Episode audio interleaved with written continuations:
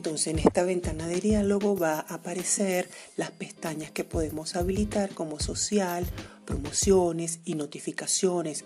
El área de social va a albergar los correos electrónicos que tienen que ver con las redes sociales, en promociones, la publicidad y las notificaciones de los sitios en los cuales nosotros estemos suscritos. Le vamos a dar al botón guardar para que luego realice los cambios. Aquí vamos a poder visualizar que en la interfaz gráfica nos va a mostrar las diferentes pestañas que acabamos de habilitar. Tenemos principal donde albergan los correos electrónicos recibidos.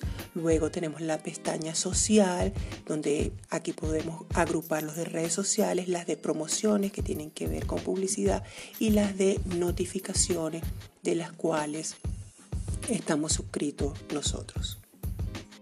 En un siguiente video les vamos a mostrar cómo organizar la bandeja de entrada, pero desde los correos recibidos.